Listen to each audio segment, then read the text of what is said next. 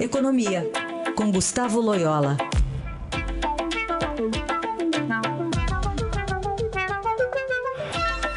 Oi, Loyola, bom dia. Bom dia.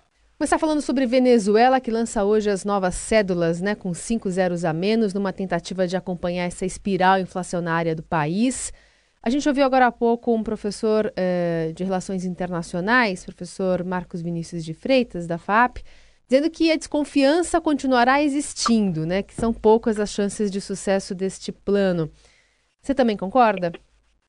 Ah, concordo plenamente. Cortar zeros não significa nada, né? Em termos de, é, de controle inflacionário. É, é, apenas uma maneira de tornar um pouco mais fácil é, o dia a dia pela redução desses zeros. Mas, é, na realidade, daqui a mais algum pouco tempo, terá que haver um novo corte de zeros. Né? O problema venezuelano é, é muito mais grave, né? é um problema não apenas econômico, mas também político. Né? Uma, uma, uma é uma ditadura, um regime é, autoritário e, e de grande incompetência na área econômica. Então, realmente, sem a remoção do regime, muito dificilmente a economia venezuelana vai é, se recuperar. Né?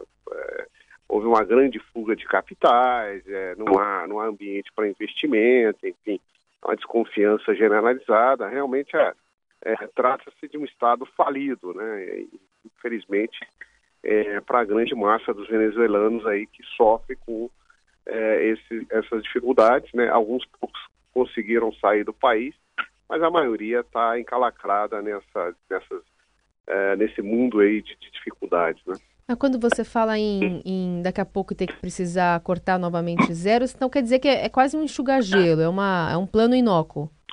É, exatamente, é enxugar gelo, né? Porque, na realidade, está simplesmente ajustando aí a denominação é, da moeda, mas isso não significa nada, porque as coisas é, continuam, é, os preços né, continuam subindo, continuam numa escalada uh, hiperinflacionária. Isso é muito mais do que uma inflação, vamos dizer assim, é, entre aspas, normal. Né? É, uma, é, uma, é uma hiperinflação, um fenômeno de hiperinflacionário e que, que corrói realmente toda a sociedade. Né? Não é, ela tem muito mais do que efeitos econômicos, ela tem efeitos sociais gravíssimos. Né? É o que está acontecendo é, na Colômbia, inclusive ah, desculpe, na Venezuela, inclusive uhum. com, a, com a escassez de alimentos né, generalizada, escassez de bens, né?